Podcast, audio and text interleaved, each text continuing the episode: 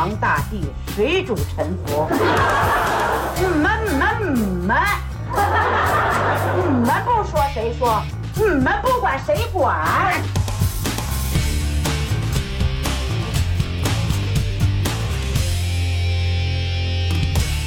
？Hello，大家好，欢迎来到能力有限电台的新一期节目，我是老崔，又跟各位见面了啊，还是老样子，我在每周二的凌晨准点和您相约。那在节目正式开始之前呢，我先打俩小广告啊。第一个呢，也是好多朋友都提醒我说，说你这节目里面你也不跟人家呼吁一下啊，就是让人家关注啊、收藏啊，或者帮你转发一下啊，你这个不太利于推广。哎，我说对，咱听人劝，吃饱饭，所以呢，我呢赶紧的啊呼吁一下，大家呢点一点屏幕上面的那个关注啊，或者收藏啊，哎，这样不掉队。我更新的时候呢，您也能及时的能听见。同时呢，我们还有那个听友群，欢迎您来跟我们互动啊。我们这听友群每天也挺热闹的，嗨，啊，加我的微信老崔的全拼零四八八。老崔的全拼零四八八，然后呢，再打一小广告啊，就是我们的周边。现在因为还有一批周边的帽衫啊，是那种薄的帽衫，现在这季节正好穿啊，早晚还有点凉。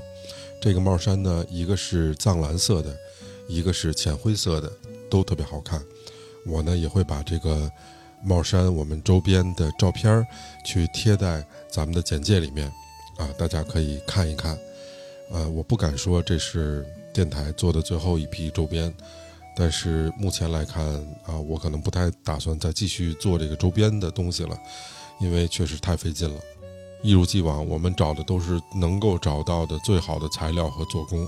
给我加工衣服的这个工厂是给咱们空姐儿做做衣服的工厂啊，所以材料和做工什么的版型特别特别好。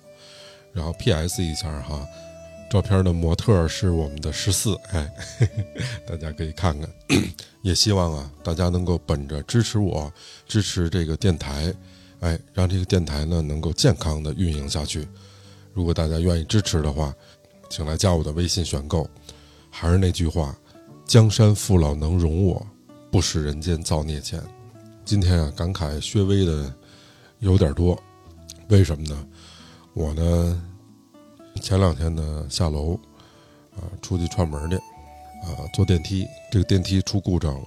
当时出故障的时候，电梯里面加我一共五个人，还挺瘆得慌。什么一个故障呢？它不是说这个电梯原地不动了。首先，这个电梯往下降的时候啊，比如说我从二十层楼顶往下降，它降到第十八层的时候，忽然卡住了。卡住了之后，我觉得好像这个电梯井里面有一个。有一个防坠落的销子似的那种感觉，它就咚一下卡在那个销子那儿，然后这个时候那个电梯就剧烈的晃动，呃，晃动到你得稍微扶着点儿，然后这个电梯好像被销子震上去，震了一下之后，它又往上升了一点儿，然后继续下降，然后咚又卡住了，这种频次大概就五秒钟撞一次，啊，每撞一次的时候，那个电梯里面就有剧烈的晃动，然后这个时候这。加我在一起这五个人，我看也都不是心理素质好呢，就是吓得脸有点白，反正都没怎么说话。我呢就赶紧摁这个电梯里面的那些按钮，听说是先把这按钮全都摁一遍，比如说什么十八、十七、十六、十五、十四，你赶紧摁一遍，也防止这个电梯突然往下坠嘛。如果这个电梯不受控制往下坠，那你必死无疑嘛。你在二十多层，呃，这个时候摁这些钮没有用啊，一个都不亮。然后同时我摁那个开门键也不行。然后后来就打电话呀，又找这个物业的，又找电梯维修的，反正折腾了一通。在这过程中吧，大概有个十多分钟。这十多分钟里面，这个电梯一直往下坠，然后一直撞到那个销子，咚咚咚，就那个剧烈的晃动感。我呢就想给我现在啊租房的这个房东发个微信，我告诉他，就是我的房间里面还有一只猫，如果我要有什么不测的话，希望你能照顾它。人在那个时刻的时候，你可能最担心的那个东西，啊，他下意识的就涌上去了。我呀就想，还是任性一点儿，因为你真的不知道明天跟意外哪个先来。好多都不在预期范围之内的，至少在节目里面。以前咱们是每周二更新，那最近呢，这大概一个多月吧，每周二、每周四啊更新两期。因为之前在做节目的时候，其实更多的是做主持工作。主持工作的时候，你需要去引导嘉宾能够说出他想表达的观点以及他的故事，所以在那样的节目里面，我更多的没法表达我自己。我要作为一个倾听者，去聆听这个嘉宾的声音，去引导他说出他想说出的故事。这个是当时我的工作。可是我也有很多想表达的东西，我有很多看法，我也有很多观点，我得给我自己一个表达的机会。啊，朋友们都说我还能把有一些故事讲得很有意思。那今天想跟大家说一什么事儿呢？有点意思哈。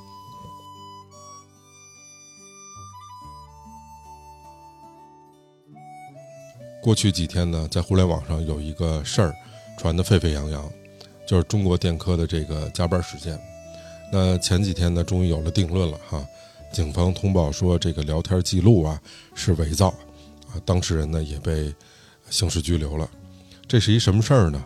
我简单跟大家说说，就是大概在四月初的时候吧，疑似有一个中国电科的员工啊，叫陈志龙，他因为强制加班去怒怼领导的这样的一个聊天记录，哎，在网上啊快速的被传播。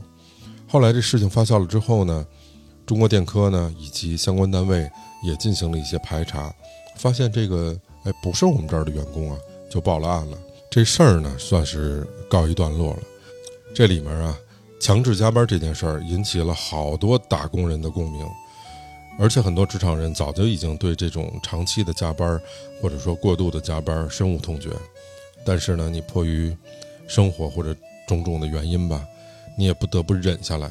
就当我看到这条报道的前后的时候，我觉得很有意思，因为这个假的故事其实描述了一个真的场景。而且细节特丰富，那么今儿呢，我想换一个角度跟大家聊一聊这件事儿，怕大家有不知道这故事的，啊，我呢在这里面简单的把这故事啊先回顾一下，以便大家呢能听得明白。首先呢，这公司呢清明节啊要求加班，有一个姓董的经理啊开始在群里说，说这清明节公司要求加班，谁自愿？啊，说两遍，没人搭理他，没人言声。后来这董经理就说：“哈，你们要是不言声那我就只能自个儿点名了。点了俩哥们儿，一个呢叫陈金啊，是一个他们这事业部里面的一个职员；还有一个就是这主角叫张志龙。后来点完这名之后呢，这陈金发了一个消息，啊，这发完又撤回了啊，大概那意思就是我不加，我有事儿什么诸诸此类的。啊，看见这消息之后呢，这董经理就说：你说什么呢？”哎，发了一问号，这陈金呢就赶紧撤回了，啊，怂了。对，后来又问这张志龙说：“这个你呢？”啊，这张志龙没惯着他啊，感觉就是那种长期受压迫、长期受剥削这感觉，民族仇、阶级恨一下这个都涌上了心头啊，直接火力全开，跟这董经理就干起来了。应该说呢，是在群里面做了一波操作呀。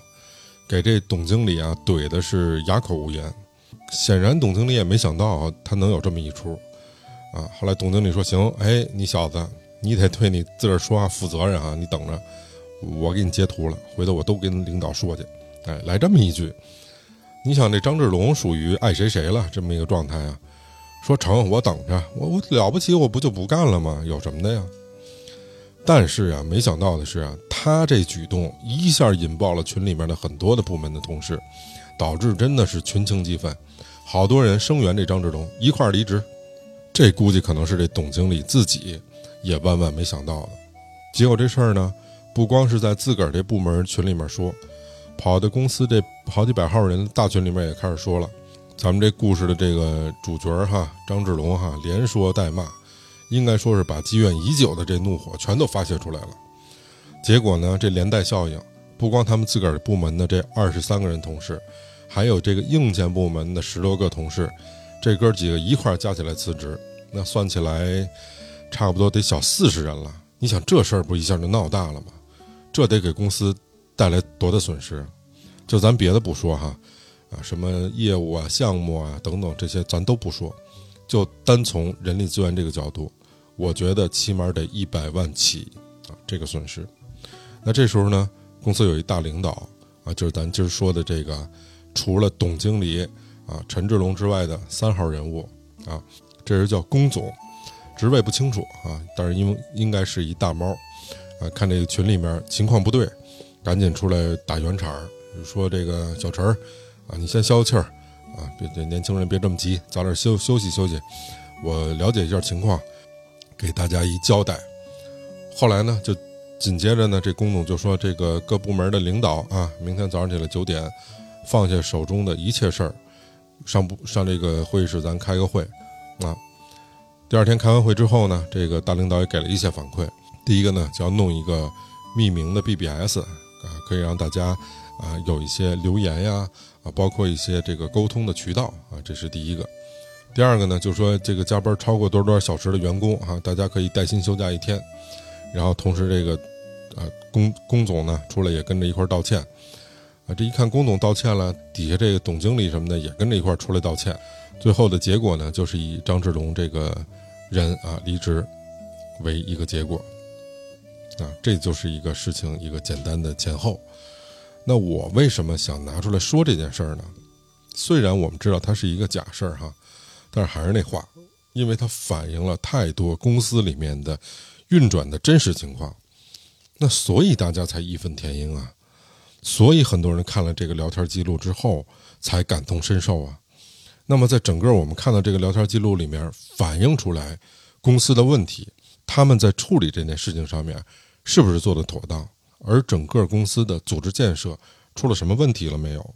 我呢今天就想从这个角度跟大家分析一下。首先应该说呢，咱们这国家呢讲究的是一个中庸之道。我们并不太会，或者说不太会善于处理这种冲突。那么，如果说在公司层面、在团队、在组织层面，啊，遇到这样的矛盾跟冲突，实际上呢，反映出来的它背后的一个问题啊，我觉得用两个字可以来形容，这俩字儿呢叫信任。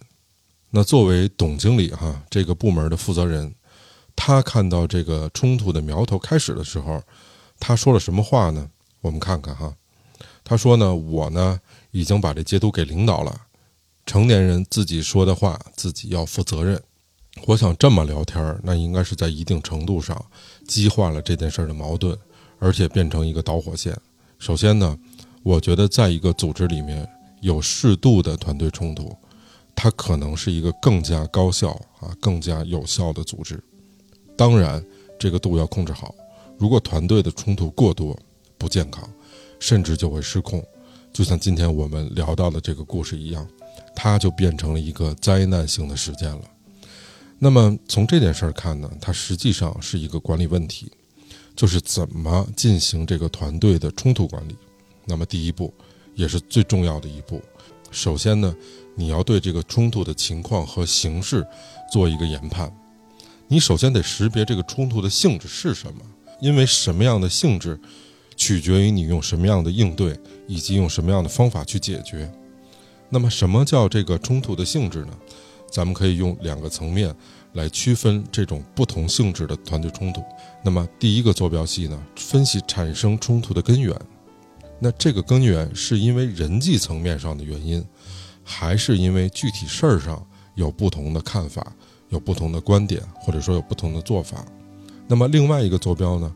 我觉得是这个冲突目前呈现出来的状态，是完全已经公开化了，还是说现在在一个高度的对抗状态，还是说现在在冷战，就是啊明和暗不和这么一个状态？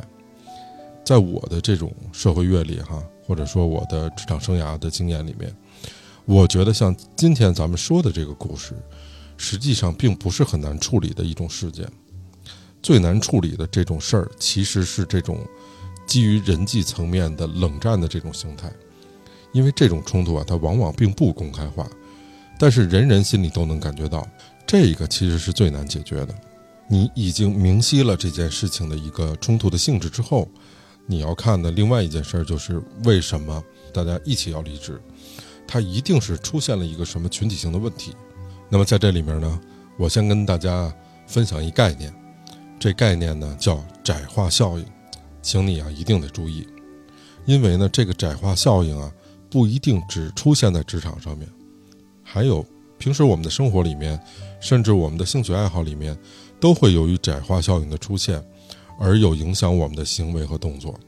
那么在这件事儿上，窄化效应的作用出现在哪儿呢？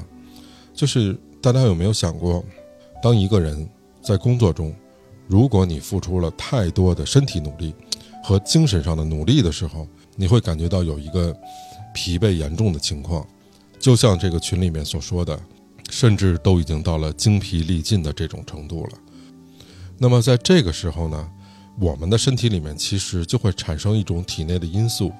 那这个因素虽然是你不一定能感觉到的，但是啊，它会让你对当前所做的事儿啊产生一种厌恶感，而随之而来的就是你进一步的付出努力的这种意愿就会被降低。这时候呢，其实你需要的是休息，让体内这种因素呢慢慢的去消退掉。可是啊，这时候如果你非得硬着说不行啊，我得坚持工作，我得加班，呃，靠理性。我靠文化去做一个支撑，往往是没有用的。这个理性注入的本质，其实就是希望在身体里面能够产生这种新的体内因素，来去对抗原有的这个因素。但是很遗憾，很多时候这个情况没有用，甚至有的时候会适得其反，会让你更加讨厌。那么在这故事里面，什么引起了这些同事的窄化效应呢？啊，显然就是这种超强的工作负荷，还有这种超强的加班。我们看到这个聊天截图里面，他们也有说到哈，开发科的兄弟基本上加班都是在一百个小时左右。这个月天天早上八点上班，干到夜里十一点，那加到凌晨一两点都是常事儿。我就想问问，我们签的是劳动合同还是卖身契啊？你生产队的驴也不敢这么用吧？这个加班呢，其实往往就是在你疲劳上面再加疲劳，那这绝对会导致你对工作的厌恶啊！如果你身体里面已经出现了窄化效应，起码就是不热爱了，而且也会引起或者说引发很多隐藏的情绪，人就会出现一个什么样的想法和意愿呢？这个想法和意愿就是我要摆脱现有的状态。很多人就是在这个心境下面离开了一个加班文化非常强烈的公司。当然，你点儿背的话，你可能又去了另外一个加班文化比较强的公司了。所以，无论是公司还是组织，有的时候特别强调这种啊精神啊或者文化的力量。我们现在普遍听到的这种狼性文化，其实就是一个非常典型的反应。但是结果呢，就是你看上去这个员工好像是情绪非常的饱满。那么这个公司就认为他们的心态斗志昂扬，可是他内心实际上已经是一种非常疲劳的状态了。那么当疲劳状态持续了一段时间以后，即使这员工不离职，这种简化效应也会引起很多连锁反应。比如说情绪上的，他会紧张啊、暴躁啊、易怒啊，包括导致员工之间的冲突加剧啊，以及你看不见的，就是这种非正式的组织会特别活跃。而且窄化效应达到一定程度的时候，一般来说，在一个企业里面，或者说在一个组织当中，你会看到离职率会明显的增加，特别是关键骨干的离职，这个对组织来说，或者说对企业来说的损失是非常大的。那么以我之前的工作或者生活举一个例子，我呢大概从一九年到现在一直没怎么动会儿啊，没怎么锻炼身体。我之前经常健身的时候呢，那会儿相对来说强度比较大。呃，有的时候一个礼拜七天，我得去五天甚至六天，而且差不多一个半小时到两个小时左右吧，就这样的一个强度。那时候我就经常在运动的时候就会想，说我没事儿跟这些铁疙瘩较什么劲呢？我为什么要受这苦呢？我基于跟他较劲，回去我还不敢多吃，我图什么呢？我这推起这些重量来又能怎么着呢？就总是会在一段时间里面心情特别的沮丧，然后经常就会出现这种放弃的想法。现在回过头来看，其实我的身体里面达到一个疲劳点的时候，就出现了这种窄化效应，是由于这种窄化效应它去影响了我的行动，讨厌我现在在做的这件事儿。我不知道各位健身运动的朋友们哈，你们有没有这样的经历？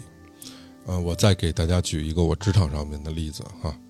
以前供职过的一家互联网电商的企业，按流行的话说是非常非常的卷啊，大家都在抢市场，而且抢得很厉害，所以那会儿几乎所有人都属于这种超负荷运转。我呢那会儿主要负责运营工作，那基本上其实也是连轴转，早上起来八点到夜里十二点，不夸张。但那会儿还好，是因为我把部门设置的成两班倒，后来是三班倒，所以相对来说呢，人还不太容易疲劳。但是呢，我们这营销啊，BD 口的同事不是这样的，因为你要抢占市场啊，所以他们那会儿工作就不是以小时论计的了，基本上是什么时候干完了什么时候算。那夜里十一二点那是经常的事儿。当然，当时公司也比较倡导这种所谓的狼性文化嘛，所以在公司开这种年会的时候啊，经常就搞那些啊形而上的东西，比如说呢，先分战区，后分战队，再分队长。哎呦！我跟你说，就差歃血为盟了。一人还得立一个军令状，还得拿一个大旗站在台上宣誓，啊，还得呼喊什么什么什么，这啊事儿比五六的那种。你要从外面一进来，你以为这这叫要反呢，要出去要打仗去呢，就这么一感觉。其实你表面上看上去好像大家都跟打了鸡血似的，包括在办公室里面年会哈，不管我们这个 CEO 啊，还是我们这 COO 啊。大家纷纷拿着 PPT，哈，具有激情且满含热泪的放着各种大家在楼道里面，在这个自己的这个工位底下呀，睡倒一大片的这种照片。我现在想说的是，你们觉得这种正常吗？为什么要让人这样的？你去台下看看这些年轻的面孔们，啊，也确实是每个都像这个洗了脑或者打了鸡血一样，啊，俩眼呆滞，若有所思，啊，频频点头，就这么一状态。但是这种所谓的精神力量，它能持续多久呢？后来从结果来看呀，啊，这个窄化效应出现的影响力是很大的。公司非但业绩没上升，而且离职率非常高。我想咱们今天故事里面的这个例子，大家纷纷一块离职，可能就是他们体内的窄化效应啊，起了一定的因素了。那么我们前面也刚才说到了，我为什么说在一个团队的建设或者说组织发展里面。有一个非常重要的概念，就是信任这两个字儿。我在这里面啊，多说两句，因为一个人对另外一个人产生信任，无非就是三种途径。第一种途径呢，就是比较熟，反复打交道，你产生了信任。比如说哈，你们楼下小卖部，你见天上那儿买东西去，你偶尔一两次没带钱，手机没电了，付不出钱来，没问题，他肯定会让你先把这个东西拿走，回头您得空了，手机有电了。你再来把这个钱付上，那这个就是店主对你个人的一个基本信任，因为什么呢？因为熟悉。那么第二种信任呢，就是你有一套制度体系来给你做保证。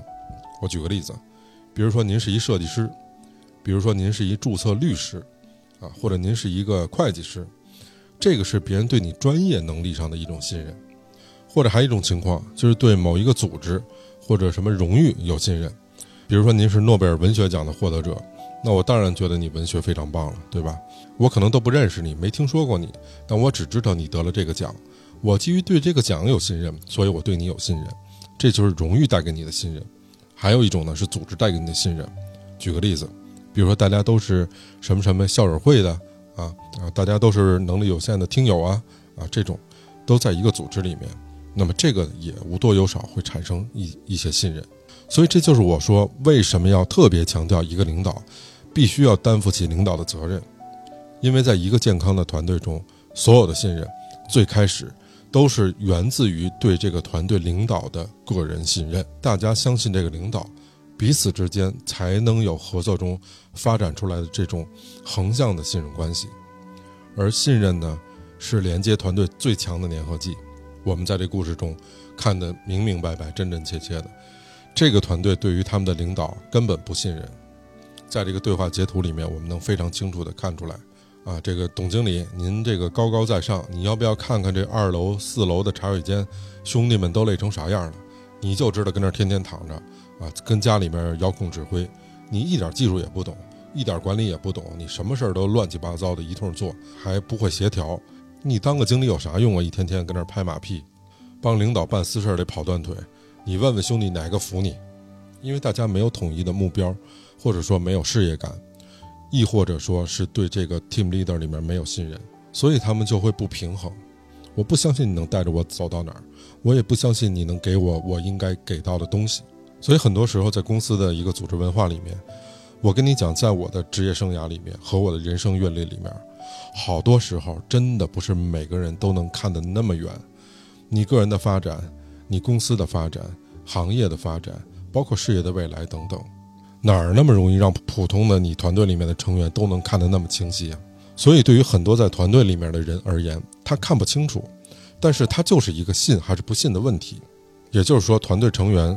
这个事业感很大程度上就来自于对这个领导的信任，而信任感和事业感这些东西的关联是会传染的。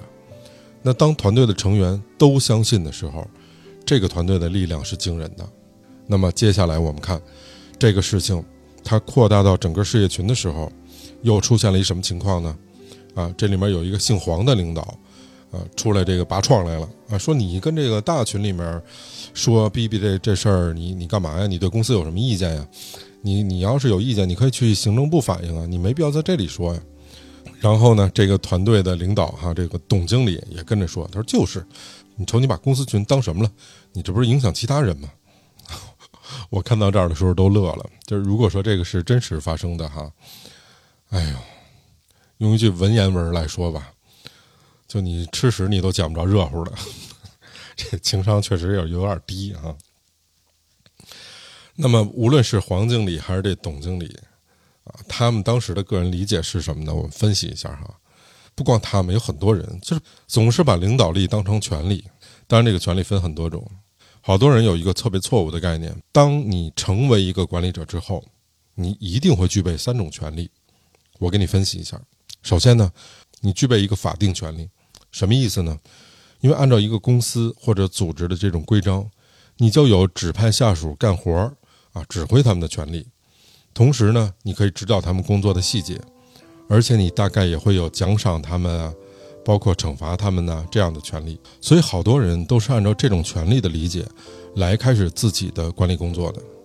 可是他不知道的是，来自这种管理岗位上的权利，其实在影响力上是非常非常小的。为什么这么说呢？因为啊，他非常难走进别人的内心。我举个例子，比如说你走大街上啊，北北京大街上经常有那种，呃，这个老大妈啊，带一个红箍，拿一个小旗儿，啊，你稍微有点越界了，就就跟那数了你，对吧？北京话叫呲瞪你。我想问问大家，你怕这个人吗？你肯定不怕，对吗？你听他的话，是因为你忌惮的是来自于他背后，或者说来自于他胳膊上那红箍背后的力量。但是哪天他不带这个红箍，还拿一小针刺瞪你的时候，你还会听他的吗？不会了。所以，当一个人走向管理岗位的时候，他有这样的管理权限，可是他必须得判断一下自己这个权限的来源。如果你拿岗位赋予你的权利，你就以为他是领导力。可以在这团队里面吆五喝六，有时候甚至超出你的权利，在这团队里面呼风唤雨，那不论是你还是这个团队，一定都会出问题。可这一点可能不是每一个管理者都清楚的。比如，就像这故事里面这黄经理跟这董经理，花开两朵，咱们各表一枝。反过头儿来说，我们每一个人都在企业里面待过，可能现在电波前面的您，也是一个企业的中层管理干部。就像这个黄经理和这个董经理一样，我得说，在一个企业里面，其实中层的管理干部是比较难当的。为什么呢？因为他们经常处于矛盾的焦点上面。你对上得承担责任，你不能找借口说这事儿我干不了，我完不成，我推脱了。那对下呢？你作为一个中层领导者，你还要解决各种棘手的问题，甚至啊，有的时候还得代人受过。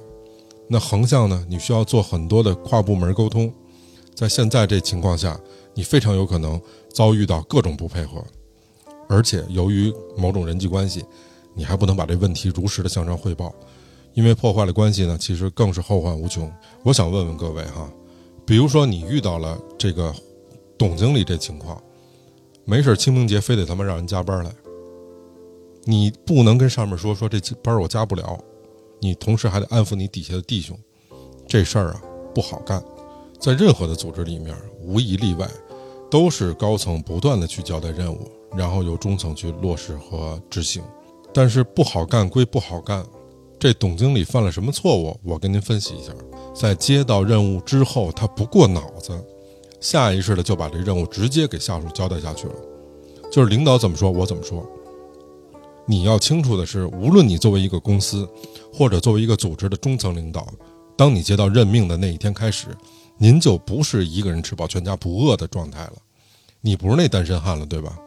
因为你所有的组织的成员就是你的基本盘，你得让他们吃饱，让他们满意是你的基本责任。虽然任命你的是高层，但是啊，决定你业绩的可是你所管理的这些弟兄。如果你的团队成员都不买你的账，那你这基本盘也就没了。就套今儿咱说这故事，你出了这个事儿，这大猫龚总能责怪你下面的这张志龙吗？能责怪这些底下干活的人吗？不会的，首先怪的就是你。所以，作为这个故事里面的这个董经理啊，他就应该非常清楚，当任务来了之后，你在简单的传递任务之前，你第一步想的其实有一个概念叫平衡点，什么意思呢？就是你怎么能做到？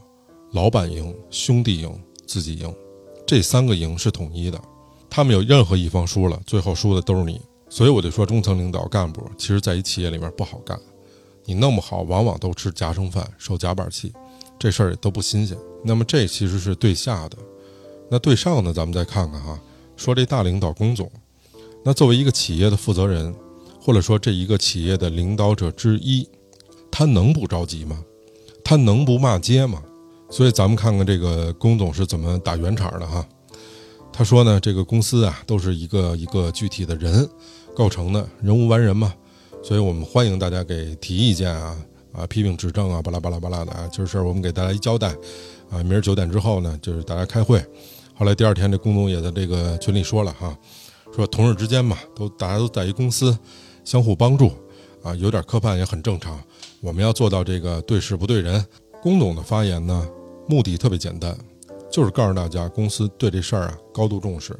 但是呢，我在看他的这段话里面，我的看法是这样：咱们经常讲这个对事不对人，但是很多时候事情背后都是人，都是复杂的这种利益关系。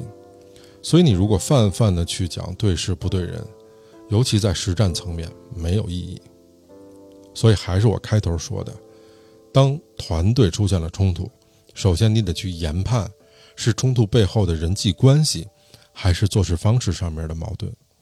如果是后者，好办，可以对事不对人；但如果是人际层面上的问题，你处理起来一定就得格外小心，否则你简单的说这个对事不对人，除非大家特别信任龚总你，不然的话非常容易达到一个不好的结果。而且你看看这龚总身边哈，都是什么人？我可以说，基本上这些中层都不太合格，至少在事情里面冒头的这几个，啊，基本上都是典型的对上负责，对下不负责。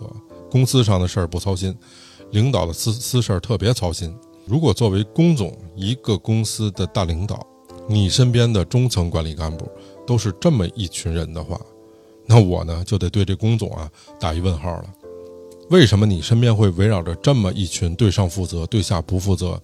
趋炎附势的这么一帮人呢，我想大概有如下几个原因，不知道各位有没有共鸣哈？在你们的工作之中，有没有你们的领导身边围绕了这么一群人，实际上他妈的天天不干活，汇报的时候特积极，拍马屁的时候压第一个站出来，还特别得烟抽，有没有这样的啊？我给大家分析一下哈，我的职业经验里面，我看到的很多的领导上台之后，嚯！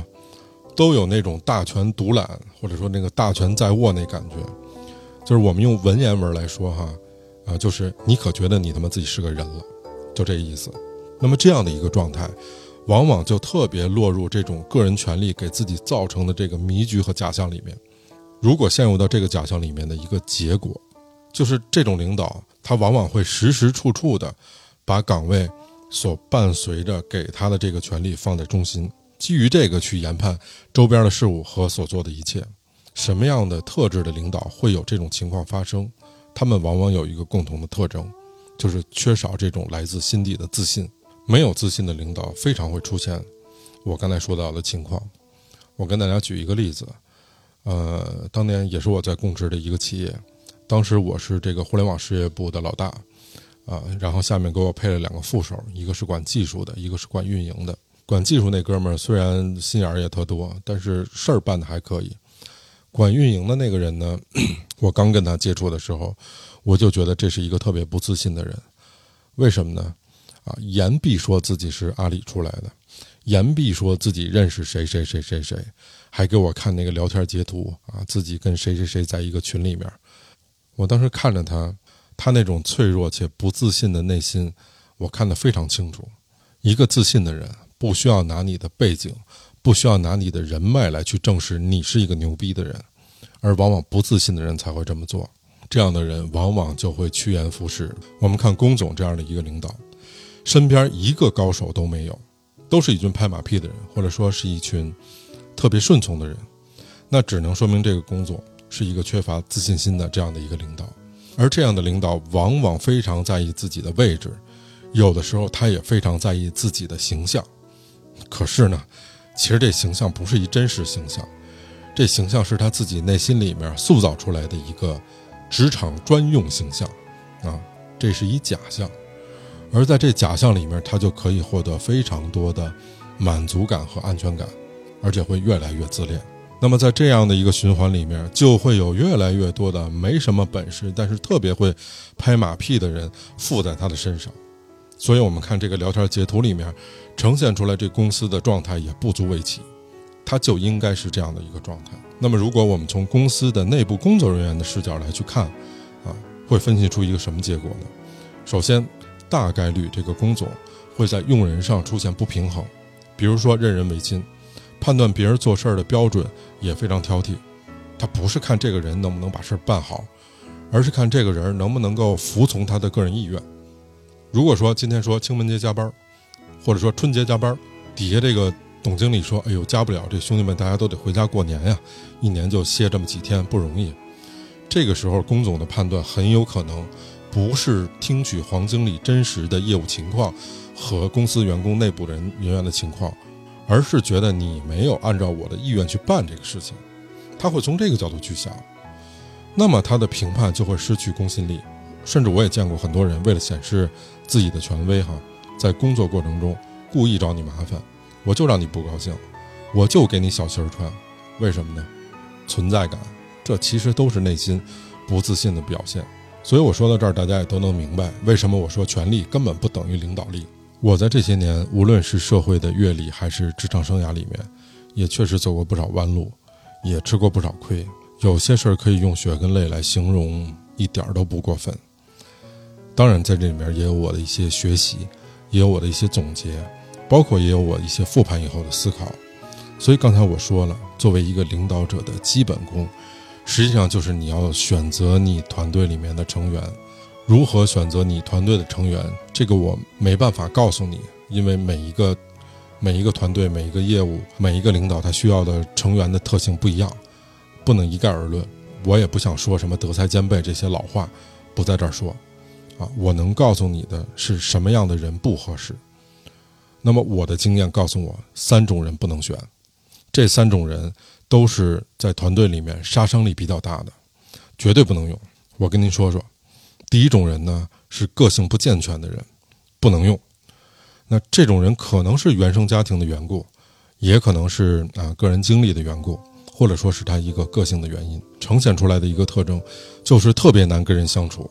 而且你经常能感觉这个人非常高傲，看问题非常负面，这基本上都是全世界都对不起他啊，全世界都欠他的。他会不断的否定别人的看法，这种人是绝对不能放在团队里面使用的，杀伤力非常大。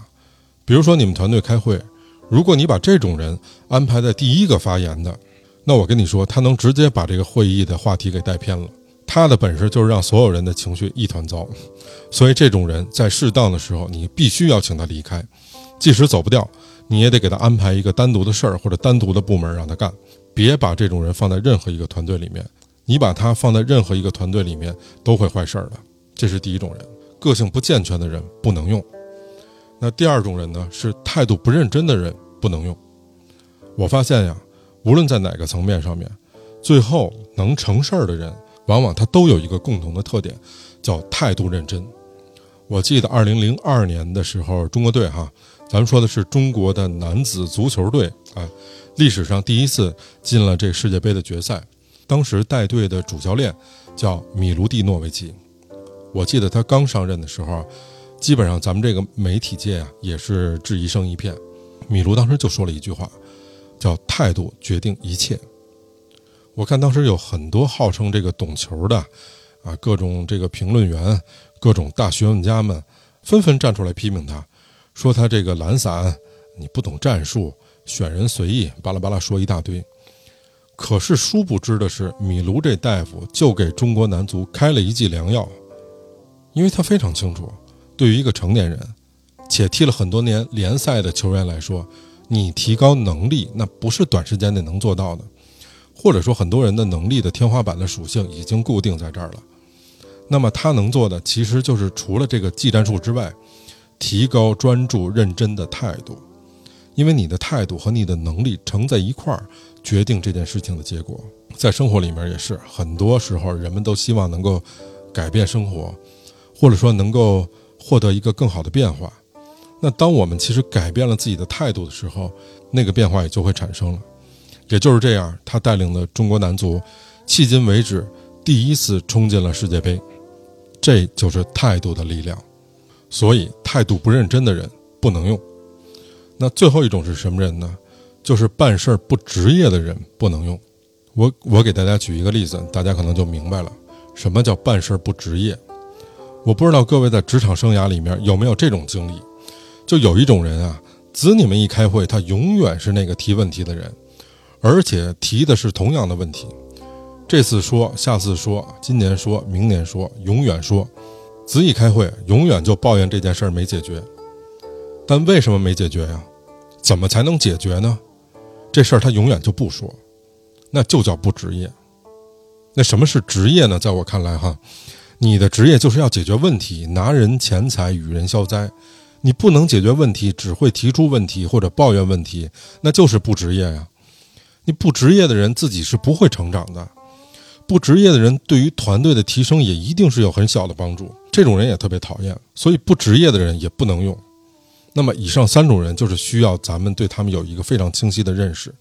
如果你团队里面现在有，除非是因为外部的原因你动不了他。否则的话，我告诉大家，这些人永远是你团队建设中的拆台力量。刚才我说到了哈，万丈高楼平地起。如果这三种人打到你团队的地基里面，楼啊是盖不高的。而且这些人迟早会把团队带到一个困境里面。当然，我也能理解，那中国的国情在这摆着呢，对吧？有的时候你开掉一个人挺困难的。就像这篇故事里面所说的，啊，号称这个黄经理和这个董经理。也是一个公司高管下面的亲戚，很有可能你动不了。但是呢，话分两边说，如果一个企业或者一个组织，类似像黄经理或者董经理这样的人多，那真的是冰冻三尺非一日之寒。那这雷呀，不是跟这儿炸就跟那儿炸，最后这结果所带来的责任也得让你龚总来背，你自己来负，你也跑不掉。今儿呢，跟大家聊了半天我对这件事儿的一个角度或者看法吧。最后呢，我想问大家一问题哈。不妨各位认真思考一下，我们说了半天，其实没说一个人。如果你是故事里面的龚总，这个领导，当这一切发生之后，你怎么看待陈志龙这个人？你会怎么安排他，或者怎么处理他呢？咱们可以在评论区里面讨论哈。同时也请大家没有关注我的朋友点点关注。如果你喜欢本期节目呢，也欢迎你去转发给你的朋友们。最后呢，记得看我们的周边哈，请大家一定得多多支持我，没有你们的支持，咱们这电台维持不下去。也欢迎大家来加我的微信，老崔的全拼零四八八，老崔的全拼零四八八。OK，那我们下回再见，拜拜各位。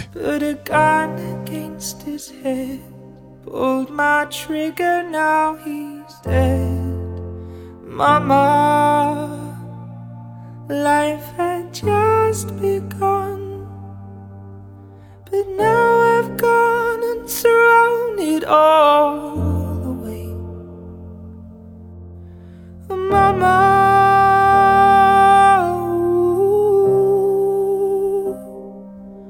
I didn't mean to make you cry. If I'm not back again this time tomorrow, carry on, carry on, as if nothing really matters. Too late, my time has come. Send shivers down my spine, body aching all the time. Goodbye, everybody.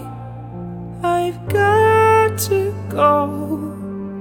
Gotta leave it all behind and face the truth.